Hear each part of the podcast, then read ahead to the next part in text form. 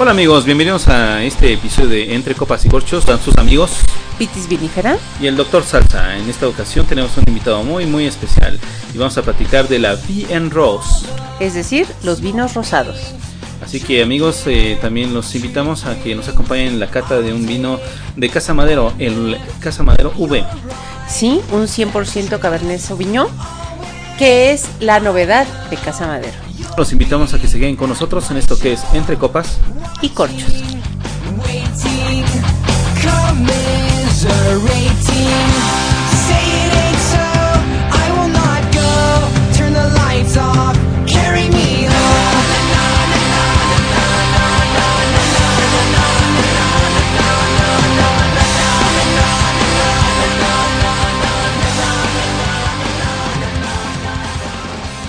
Hola, ¿qué tal amiga Minifera? ¿Qué tal? ¿Cómo te ha ido? ¿Cómo estás? Muy bien, doctor. ¿Y tú qué tal? A ver, cuéntame cómo te ha ido en estos días de, de vino. Ah, pues súper bien. Seguimos ahí aprendiendo de vinos y estamos listos para compartir esta experiencia eh, pues muy interesante en gastronomía y vinos con el público. Oye, y además hoy tenemos una sorpresa. Tenemos a nuestro primer invitado especial en el programa. Eso es Estamos felices. Así es, tenemos aquí a un invitado muy especial que accedió a acompañarnos a esta aventura del podcast y le damos la más cordial bienvenida a Vinífero. ¿Qué tal? ¿Cómo les va muchachos? Muchísimas gracias por esta invitación. Todo un honor, ¿eh? La verdad. No, el honor es nuestro y además ya sabes que eh, creo que de lo que nos deja el vino, eh, esto es lo mejor, que son las amistades. L- Claro, sí, por supuesto. Y ya, ya añeja, ¿verdad? En Sí, este ya- caso, sí. Ya sí, tiene sí. un poquito de barriga. No sé, amigo Vinífero, ¿cuáles han sido tus mejores hallazgos en estos días? ¿Qué nos recomendarías? Pues mira, en esta ocasión, en esta semana, tuve la posibilidad de probar dos vinos muy buenos. Uno de ellos es el Rafael, un vino orgullosamente mexicano, la nueva edición, el nuevo estreno de Adobe Guadalupe. Es un vino delicioso que es casi todo Cabernet Sauvignon y una parte así misteriosa que Don Hugo da Costa no quiere compartirnos, pero que le da un toque excelente. Es un vino que está en la serie de los Arcángeles, yo lo pondría eh, después del, del, eh, del Gabriel y antes de Querubiel en términos de cuerpo, eh, consistencia. Es un vino, la verdad, delicioso. Y, y bueno, yo tuve la oportunidad de probarlo ya en dos ocasiones, eh, allá mismo en Ensenada, en el verano y hace poquito, pues la semana pasada, en un evento que tuvimos eh, todos, los Todos del ahí. grupo, ¿no? Un En- gran, gran evento, ¿no? Con Nación Gastronómica. Y que- ahora Adobe Guadalupe, perdón, se queda ya sin arcángeles, ¿eh? Entonces, pues mm, solo les queda Lucifer. No, ya Lucifer ya, Ya está tienen, usado en ya el tienen. mezcal que tienen. Pero está no, pero pues pueden reciclarlo y hacer un vino que, con- muy tánico, un tanat que les parecería un tanat que se llamará Lucifer, que muy probablemente quedaría. Pues puede ser, pero pues ya el... el Sí, el nombre ya está usado. ya está Nos ocupado. debes un mezcal. eh, de- Está de listo, tengo una botella todavía que se Bueno, puede probar en vale. Pues ya, cuanto ya, se amarró la siguiente cata. Sí, el otro que bueno que probé en esta semana fue un de amarone de la Valpolichela de Oh, farina. Sí, se lo compartió. que fue- Uh, muy bueno. Sí, fue es un exquisito vino aterciopelado con un final larguísimo, unos aromas maravillosos a frutas, a flores. No, una una exquisita, es un vino maravilloso. Cosecha, por cierto, 2005, que pasa por ser la mejor cosecha que ha tenido el este amarone de farina, que es uno de los eh, productores de la región que eh, bueno tuvo su mejor año en el 2005 y es ahorita cuando se puede beber de manera estupenda muy recomendable Claro, fue un, fue un vino muy, muy rico. Realmente uno de los hallazgos más interesantes de esa, de esa velada. No sé, Vitis. Tú, porque estabas muy ocupada en la cocina, ya no lo pudiste conocer, me temo. Yo me puse a cocinarles, muchachos, y yo nada más llegaba a picar. Llegué a los vinos que yo ya decía, si no me toca ahorita ya esto no va a ser cata de vinos. Va a ser cata de, de pizza, de...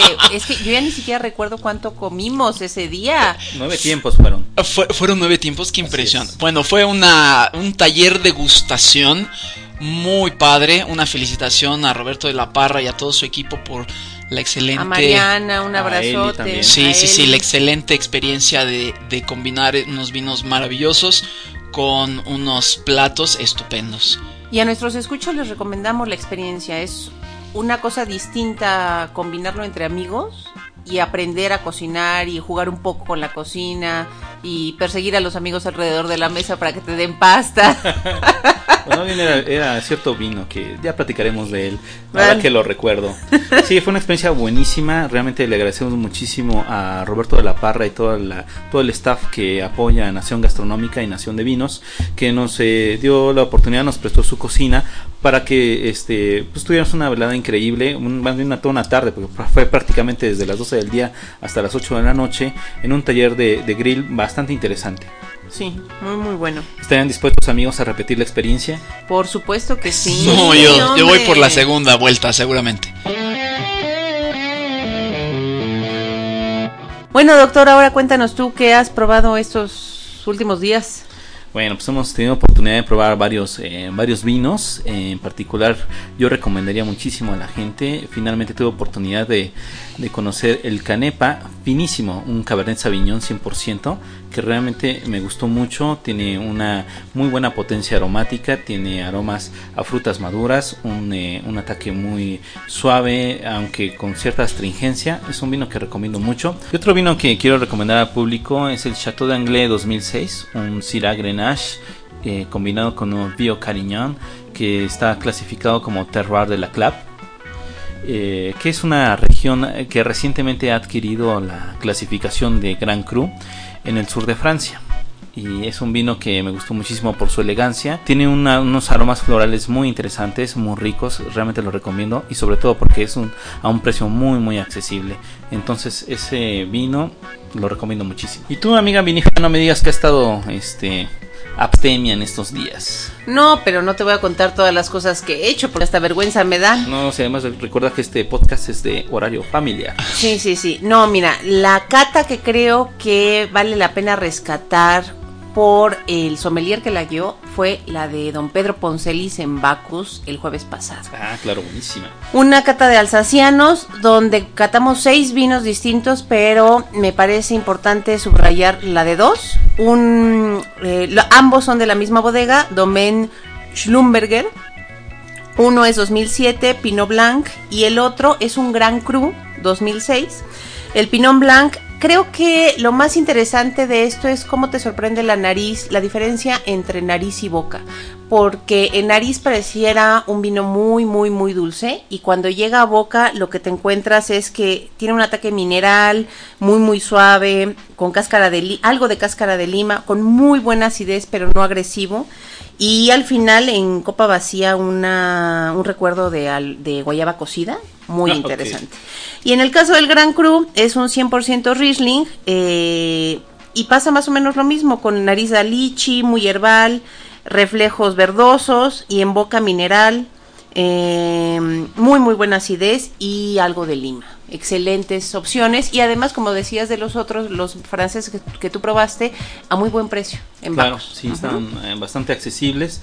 Y lo que es notable de los vinos blancos es que es de una categoría impresionante. Sí, son eh, vinos que te dejan una experiencia eh, muy pues, satisfactoria en el paladar, realmente. Son buenos vinos. Y yo creo que nuestros escuchas también tendrían que intentar los vinos blancos. Si ya de por sí somos consumidores eh, per cápita muy muy bajos, 450 mililitros per cápita al año. Bueno, con ustedes dos amigos es No, una no, excepción. Hombre, nosotros estamos tratando de hacer nuestro esfuerzo. Claro, yo busco este, subir la media nacional, hago mi esfuerzo diario porque esa suba.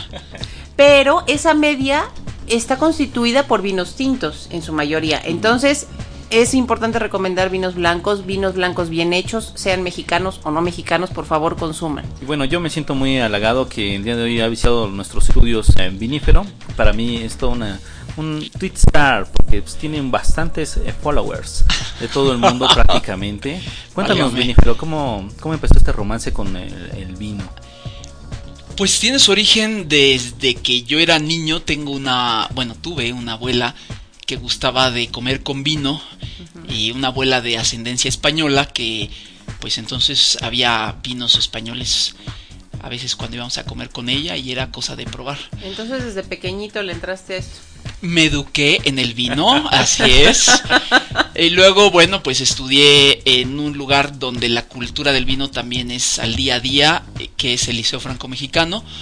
En esa escuela, pues todas las familias de origen francés, francés o franco-mexicano, pues llevan sus comidas, muchos de ellos muy al estilo francés todavía. Hay, hay mucho purista dentro del liceo, afortunadamente creo yo para ese tipo de cosas.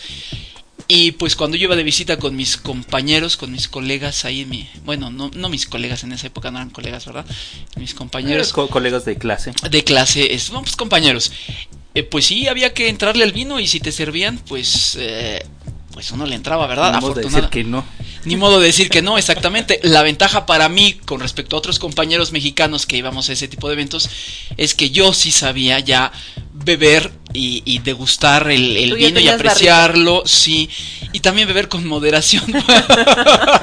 Desde luego, porque es siempre un, un valor que queremos nosotros fomentar, el consumo responsable del vino. Por supuesto. ¿Y cuáles serían tus vinos favoritos, Vinifero? Cuéntanos. Pues mira, hay muchos. Por supuesto, el vino mexicano es mi pasión y yo empiezo defendiendo el vino mexicano por encima de cualquier otro. Eh, con todo respeto para los compañeros de otras regiones, pero para mí el, el Baja California es mi corazón.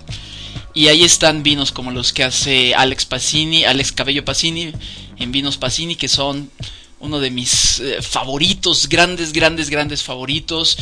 Eh, el Mogor Batin, por supuesto que también es una de las cosas más maravillosas que yo, yo juzgo podemos tener en Valle de Guadalupe. Eh, Adobe Guadalupe, el Querubiel es una de mis pasiones eh, más sinceras, debo de reconocer que ese sí compro por caja. y, Bueno, Y bueno, también, eh, es un maridaje.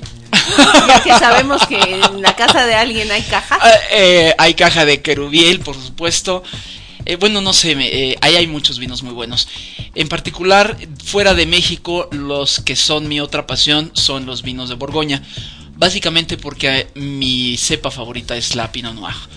Y los vinos borgoñones y en especial los de Beaujolais son vinos que para mí son la maravilla. O sea, el, el cuerpo ideal, el balance ideal, el aroma ideal, el color ideal. Si en estos momentos vieran a Vinífero, señores, escuchas, verían que está moviendo las manos como si estuviera acariciando a una señora, porque hasta curvas le da a la Pensando mano. en la copa, en, en el, La copa, en el racimo de uvas. Imagínate enfrente tuyo un No, es- racimo es, de que yo vino también he puesto manos de, racimo, Noir, pero se claro. me quedan viendo raro, amigo, la verdad.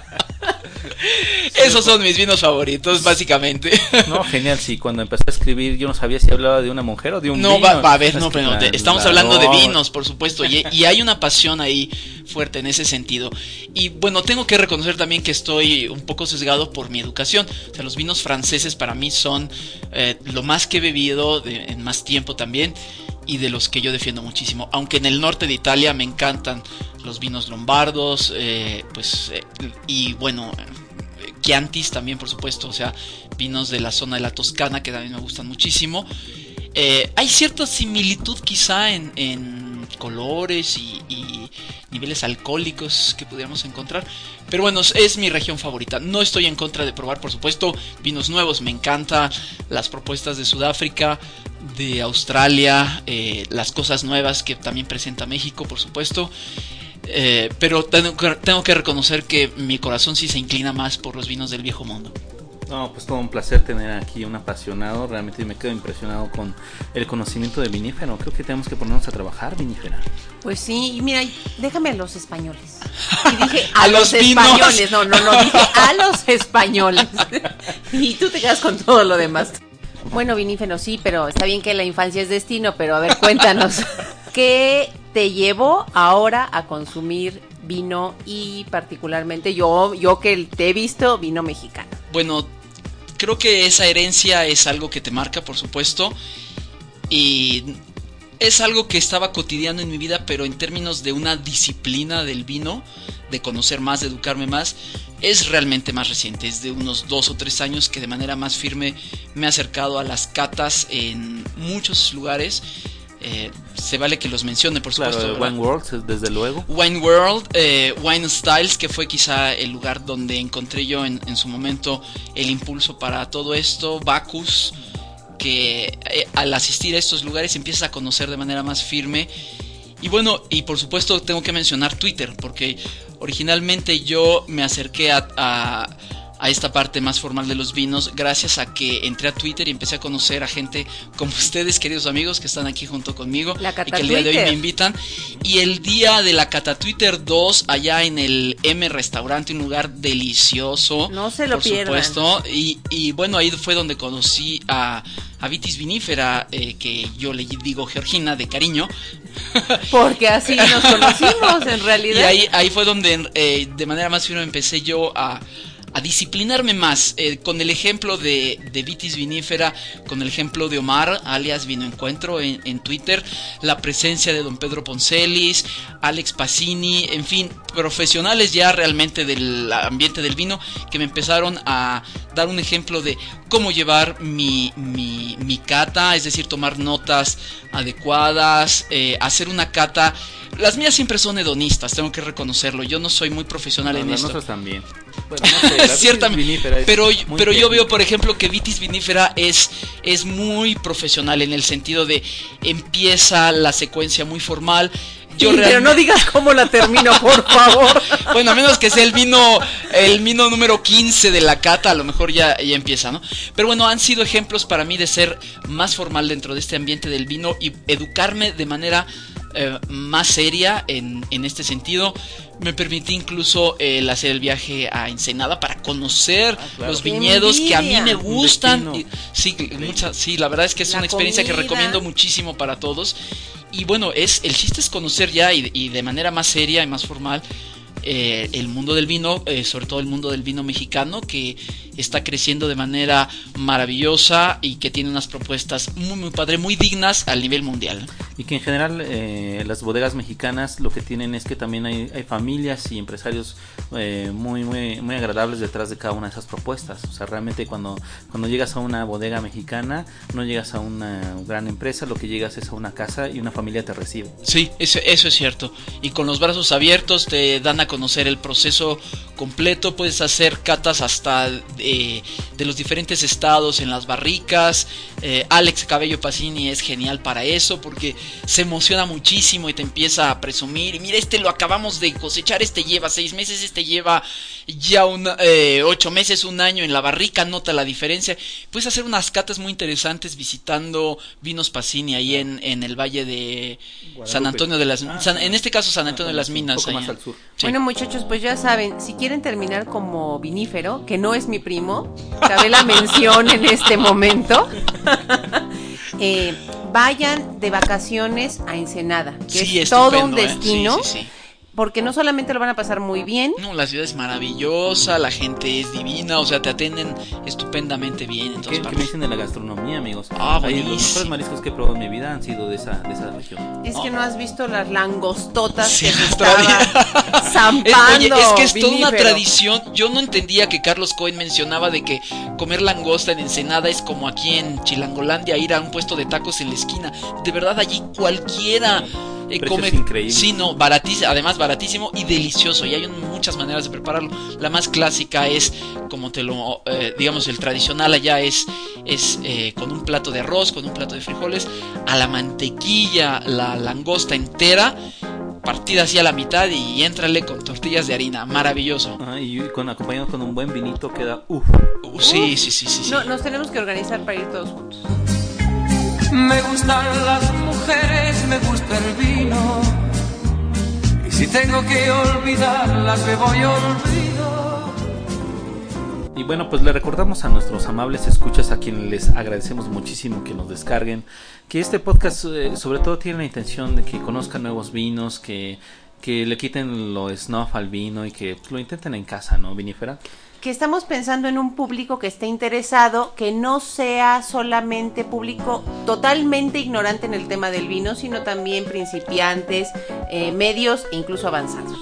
Entonces intentamos manejar un lenguaje no muy formal, pero al mismo tiempo, en el momento en que hacemos catas, sí lo que vamos a hacer eh, es utilizar el léxico que, que ya han escuchado, que es un léxico de, eh, formal de catas. ¿Por qué? Porque lo que nosotros intentamos es que cuando ustedes se vayan a otro lugar a hacer catas, entiendan esos mismos términos y los comiencen a usar.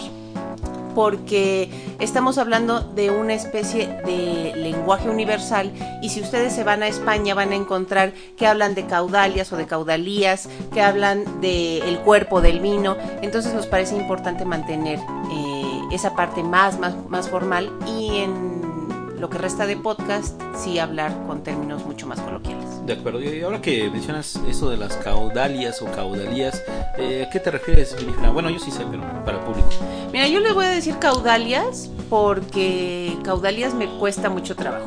Recordemos, caudalias viene de el francés, para nosotros es una herencia del francés, eh, viene de codalí, eh, directamente del latín, que viene de cauda, y recuerden que cauda es cola en latín. Entonces son todas las colitas que le vienen al vino después de que pases. Claro, después de que este, ingieres el, el- el trago. Entonces nosotros contamos una caudalia por un segundo de duración. Entonces eh, hay distintas eh, tablas donde les dirán que un vino que dura tres caudalias es un vino corto, que si dura seis caudalias es un vino medio, eh, de media duración, y si dura más de diez es un vino largo.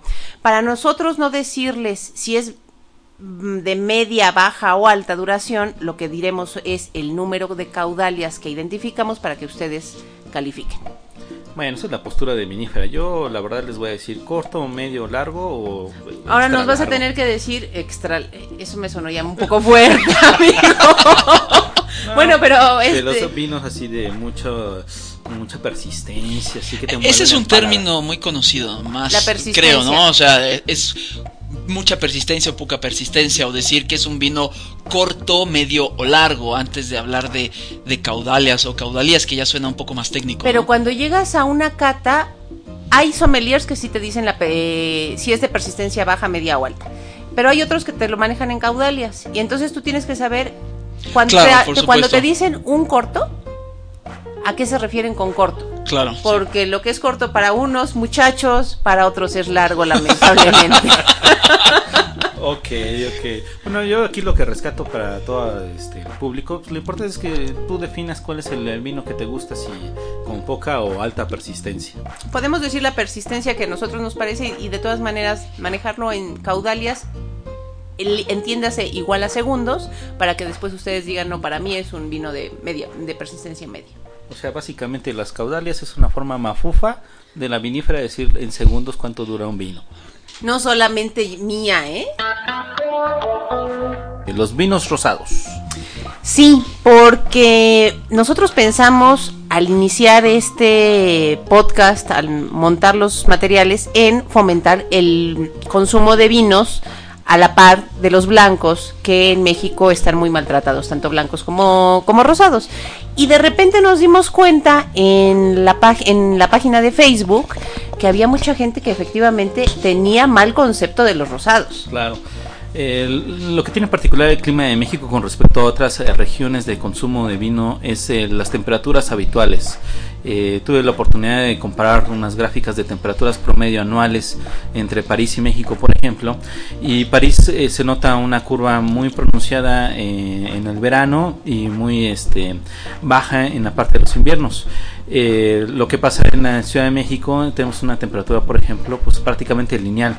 Estamos hablando de promedios entre el 20 y 25 por, eh, promedio de, en grados. Y ese es el problema cuando alguien dice que un rosado es un vino de verano, pues sí, es un vino de verano, pero para España, que en el verano tiene 40 grados y se están asando, pero no es un vino que solamente pueda consumirse en verano en el Distrito Federal, donde tenemos, como tú dices, una temperatura lineal y entonces podemos consumir vinos blancos, rosados y tintos en casi cualquier época. Claro. No sé, amigo vinífero, este, yo creo que esta, mm, este desprecio a los vinos rosados pues está un poco infundado, quizá porque ha habido versiones eh, de calidad inferior de los vinos rosados. Yo creo que es una cuestión de cultura, de, de educación. En México está creciendo la educación en el vino, la cultura del vino, y la entrada es sobre los tintos.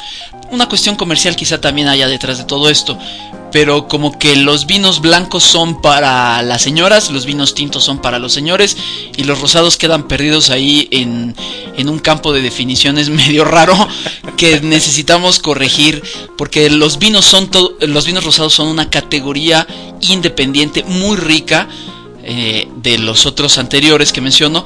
Y por supuesto también es un vino que podemos probar coincido con, con vitis vinífera en todo el año. Yo particularmente no comulgo mucho con la visión de que es un vino eh, de verano. Es decir sí estoy de acuerdo en el hecho de que es un vino fresco que en el verano disfrutas mucho sin embargo en otoño o en invierno maridado adecuadamente yo creo que puede ser un vino estupendo en todo momento o sea una pizza Totalmente de acuerdo. disfruta una pizza de pepperoni, una pizza vegetariana con un vino rosado y es una experiencia increíble. Y no tienes que estar necesariamente en verano y sentir calor para disfrutar de un vino muy bueno, que es un vino rosado eh, en general, digamos. ¿no? Y además, eh, ahora que mencionas la comida, nosotros en México somos afortunadísimos por el tipo de gastronomía que tenemos, que marida de manera excelente con los rosados y de eso hablaremos en un momento. Eh, hablando un poquito de la producción de, de los vinos, más bien del consumo de los vinos rosados, en un estudio que encontré por ahí en internet eh, de- del mercado estadounidense en el 2009, pues el 47% del consumo eran vinos eh, rojos, el 40% en blancos y de rosados tan solo el 13%. Pero ha sido uno de los países, después de Francia, de los que ha tenido mayor crecimiento el consumo del vino rosado. Pues el proceso de vinificación es muy similar de los vinos rosados con respecto al de los vinos blancos, en el que después de, del estrujado este, se dejan en maceración brevemente, digamos unas, que, unas 24 horas.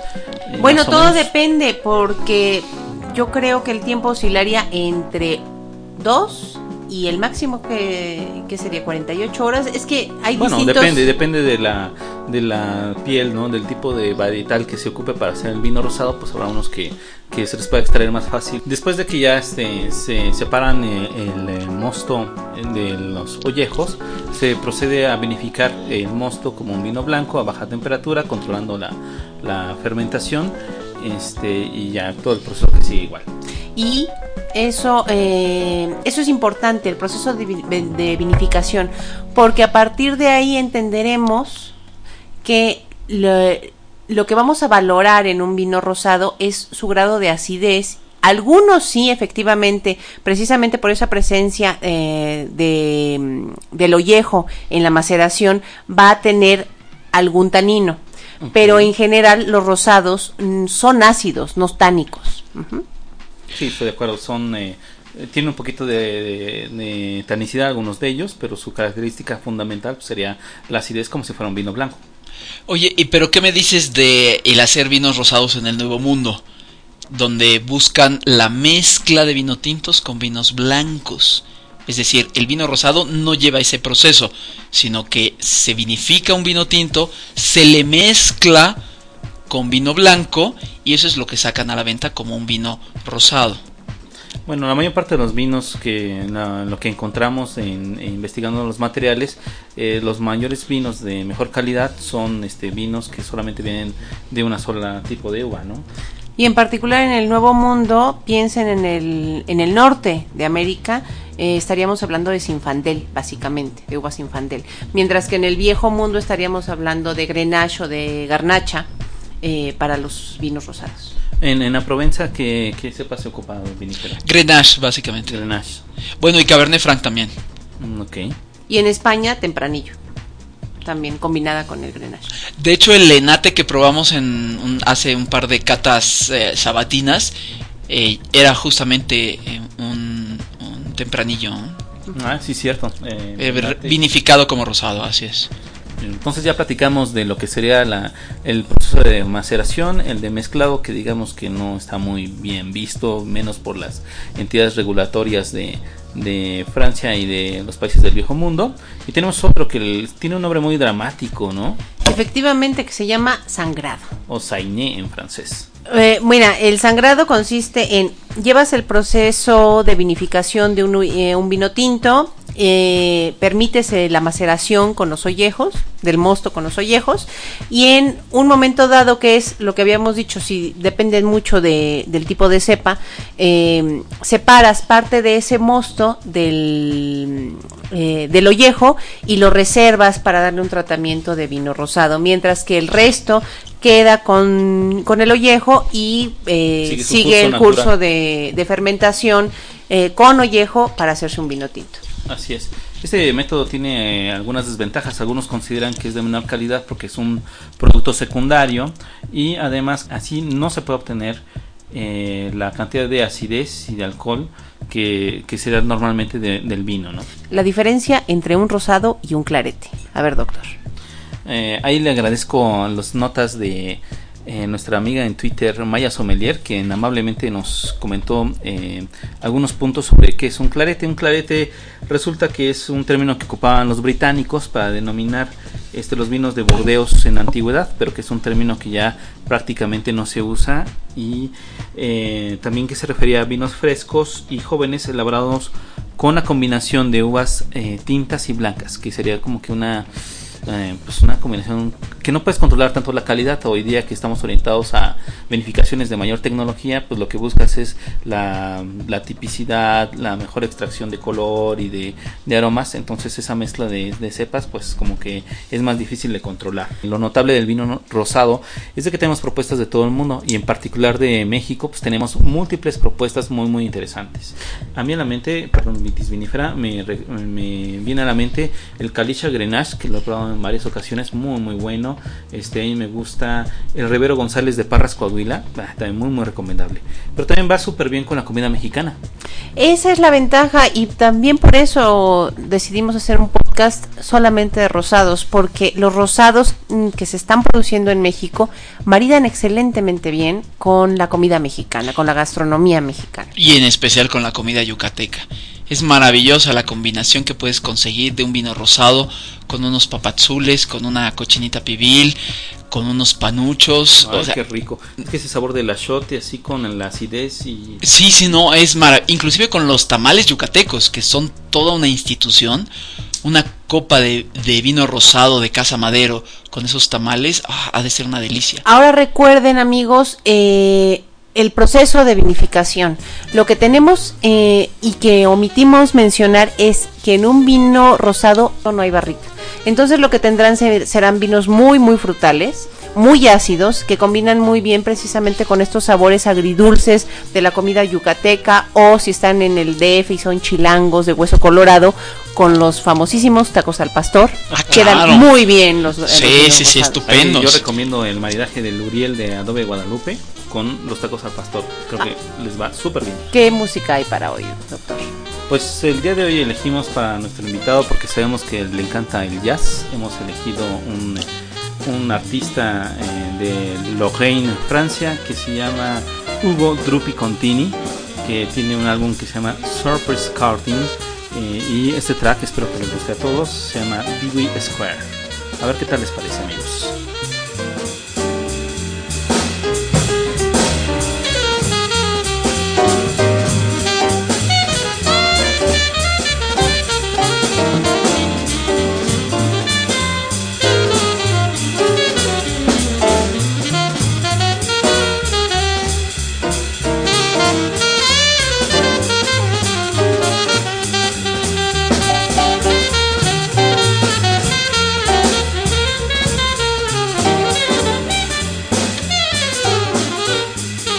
Y en una plática hace unas cuantas semanas con Alejandro Zárate de Nación de Vinos, también comentábamos de mm, eh, Primavera, del Acheto.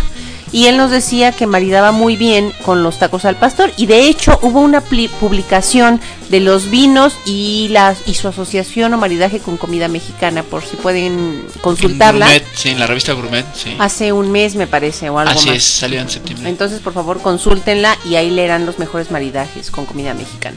Y hablando de maridaje también eh, es otra de las virtudes de- del vino rosado, su versatilidad, ¿no? Porque este, en un cóctel o una eh, comida que tú tengas a, a temprana hora, pues podrás servir el vino rosado, ¿no? Que es así fresco para recibir tus invitados y luego ya pasas a quizá a un tinto, ¿no? Ahora tengan cuidado amigos porque no porque sea rosado tiene menor graduación alcohólica.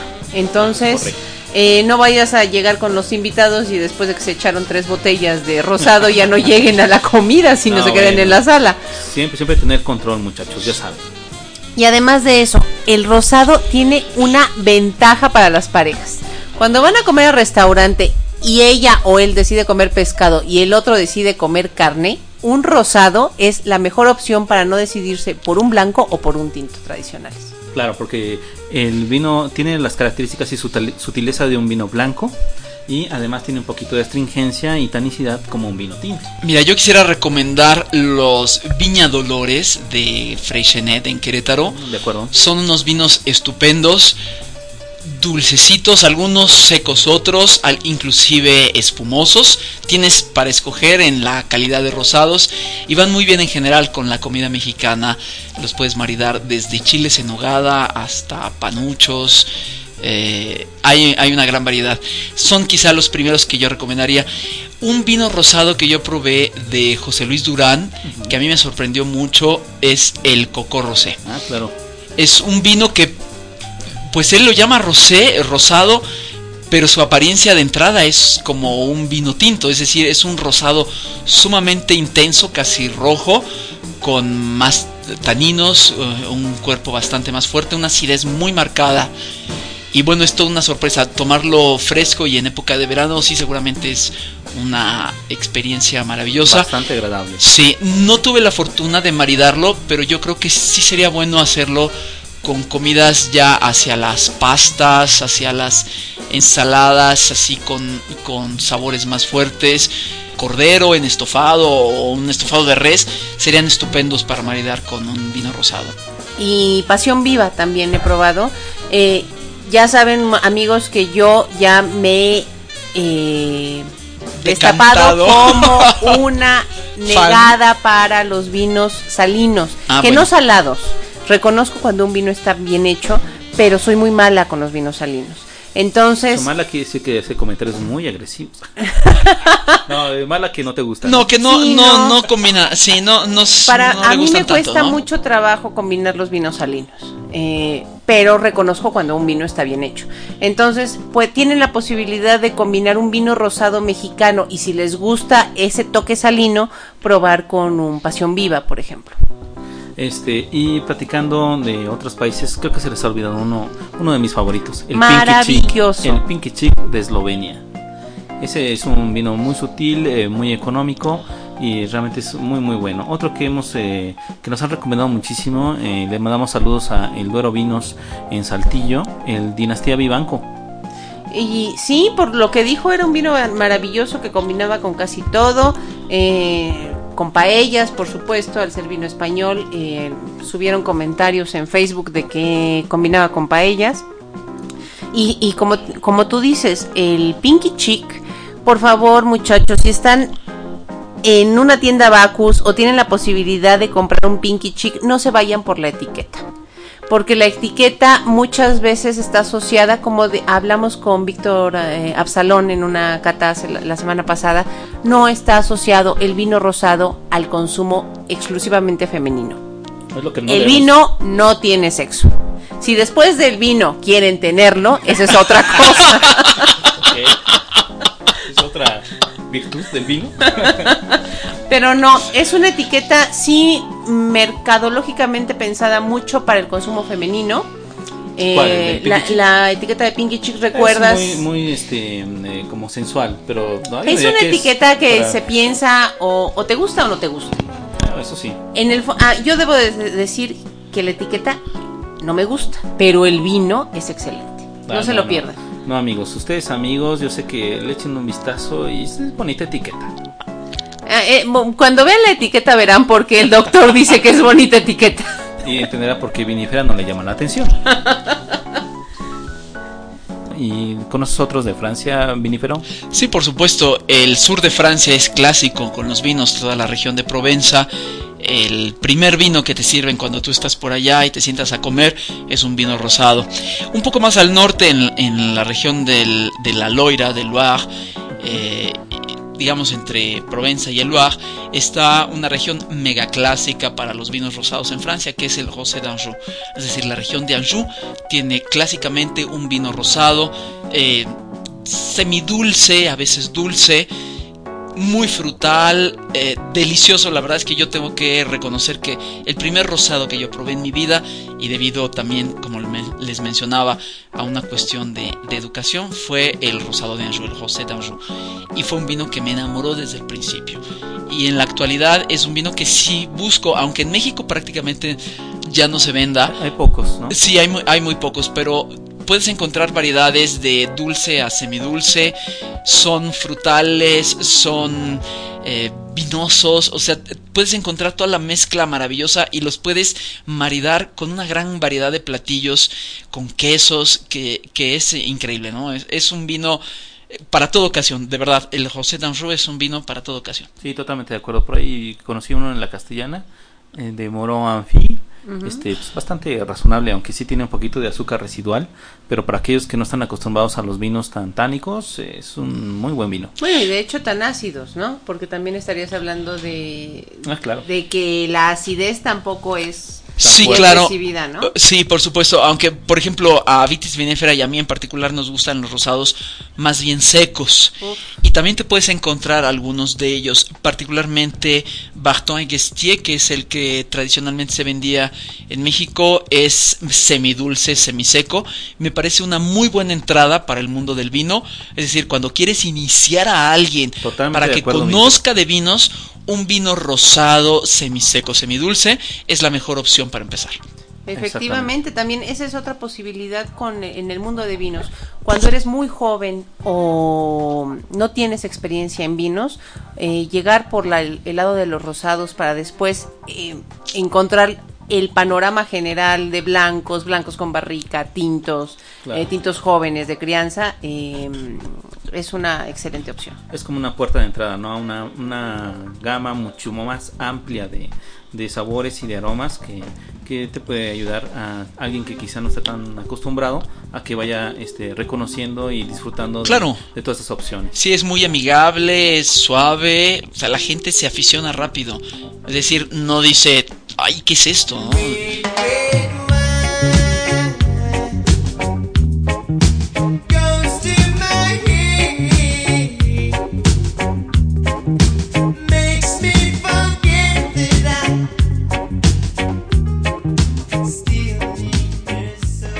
Amigos, pues tal y como les habíamos prometido en el episodio anterior, esta vez eh, descorchamos un Casa Madero V, uno de los eh, vinos rosados más recientes de la bodega, que eh, pues nos parece muy buen exponente del vino rosado mexicano. Sí, y además es importante señalar, eh, en el caso de Casa Madero, que solamente tenía blancos y tintos, blancos y tintos muy buenos, de excelente calidad en la vinificación, que se arriesgue a ofrecer al público mexicano un, un rosado, perdón.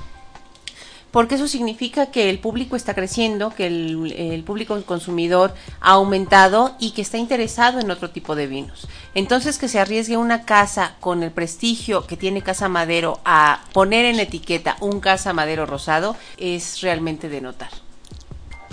Sí, Fan, fan de, de Casa Madero. Por supuesto, mira, mira, ya, ya reconocí que no me gustan eh, los vinos salinos, pero sí me gustan los vinos mexicanos y en, en- y en Casa Madero... minerales, ¿no? Eh, no, no, no, eh, salinos. Ah, salinos. Porque los minerales me O sea, encantan. Lo que se refiere Viti, si me corrige si no, es aquellos vinos que tienen una clara nota salada en el paladar. Exactamente. eh, los minerales me encantan. Hay muchos minerales extranjeros que me encantan, pero los, la salinidad que tienen, por ejemplo, los vinos de Ensenada, sí me cuesta mucho trabajo entenderla y acompañarla con una comida. Bueno, pero varía, eso sí varía, me tengo que decir. Sí, que- hay, hay salinos. que Mira, por varía ejemplo. mucho de productor en productor. No, Sí. y, a- y además de producto en producto, Ah, porque también. recordarás. Porque no tenemos todavía una denominación de origen para la región. Nos de tendremos que poner a eh, discutir la denominación de origen en otro episodio, porque sí, me- a mí me parece lo mismo, que tendría que haber una denominación de origen para partir de una base, Claro, por supuesto. de una tabula rasa a partir de la cual valorar los vinos. Sin embargo, creo y, y reconozco cuando un vino está bien hecho, cuando pruebo un Montechanic, eh, depende de la cepa. El Syrah, eh, la Syrah absorbe mucho más salinidad que otras, eh, que otras uvas. Variedades. Eh, reconozco cuando está bien hecho, pero cuando llego a Monte, a Casa Madero, perdón, eh, lo que encuentro es eh, la posibilidad de probar vinos mexicanos que no son tan agresivos para mí eh, en cuanto a salinidad. Pero tienen una nota mineral también, los La de Casa mineral Madero. la Y los disfruto de Casa muchísimo. Madero luego tienen este bastantes notas de, de madera muy presentes. ¿Qué encontramos entonces en, en color, amigo vinífero del Casa Madero V? Ah, es una maravilla. Para mí es un vino salmón suave, eh, color salmón suave o, o quizá durazno así suavecito, con unas notas de amarillo dorado estupendas, ¿no? Su ribete es clarito también eh, con una nota dorada que le da un color estupendo. Brillante, transparente, claramente nos está diciendo que es un vino joven, y, y bueno, este, me gustaría que después eh, Vitis nos diga sobre su aroma, pero en, en la parte de vista es un vino maravilloso. Antes de llegar a la nariz, lo que me gustaría a mí también agradecer es a El Duero Vinos, nuestro amigo que me ah, el hizo el buen favor. Marcos, claro, sí, por Marcos supuesto. en Saltillo que me hizo favor de hacerme llegar las notas de, de elaboración, ficha la ficha técnica de elaboración del vino.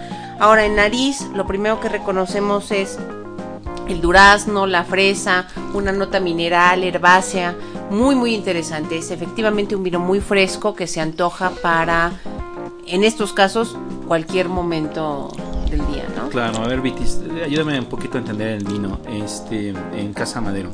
Lo primero que detectamos es una nota de fruta. Yo diría que eh, durazno, yo diría notas de arándano. Después comentaste una, una nota herbácea que sí la encuentro y una parte mineral, pero serían como tres características, ¿no? Sí. Ok. Ahora, lo, el arándano, eh, yo lo reconocí más en boca que en nariz, ¿eh? Pues sí, estoy de acuerdo, estoy de acuerdo. El, el doctor estaba bebiendo mientras decía, a ver, vamos a comprobar si el arándano estaba en nariz. ¿Es estaba en tan boca". presente o no? Claro. Ok, e- Esto no es teórico, amigos, esto no es teórico. esto es Es empírico totalmente. Entonces, ya en boca, ya que el doctor está bebiendo, les diré que el ataque sí es mineral, pero muy, muy sabroso. Eh, tiene muy buena acidez. Como ya dijimos, seis caudalias, es decir, seis segundos de persistencia. Eh, para mí se me antoja un vino seco. Eh, con un recuerdo a membrillo, al arándano que ya decía el doctor, y no sé qué puedan decir. Yo no le reconozco tanicidad, precisamente porque se trata de, de un vino que permaneció muy poco tiempo, el mosto, eh, en, en combinación con el Con el- ollejo, es. cuatro horas. Es, mar- es más marcada su acidez que su tanicidad. ¿no? Por supuesto, no hay nada de tanicidad. Aunque yo quisiera comentar la parte de que la nota de Marcos del Duero Vinos habla de semidulce. Y Yo, respetando a Marcos, por supuesto, encuentro más bien tirando a seco, que es lo que hace que me atraiga más dentro de este vino.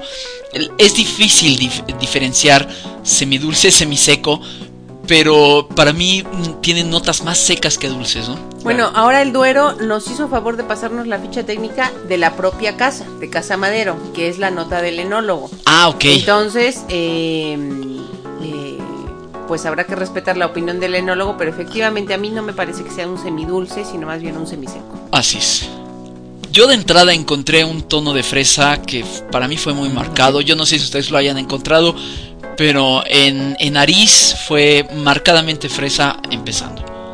Eh, y prueben, atrévanse a tener la experiencia de un rosado con una comida eh, típica de gastronomía mexicana. Para el, el- el episodio que viene, eh, ¿cuál es tu recomendación?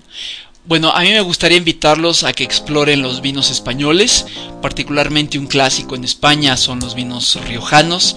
La Rioja es una región excelente en cuanto a la oferta de vinos que puede tener, muy tradicional.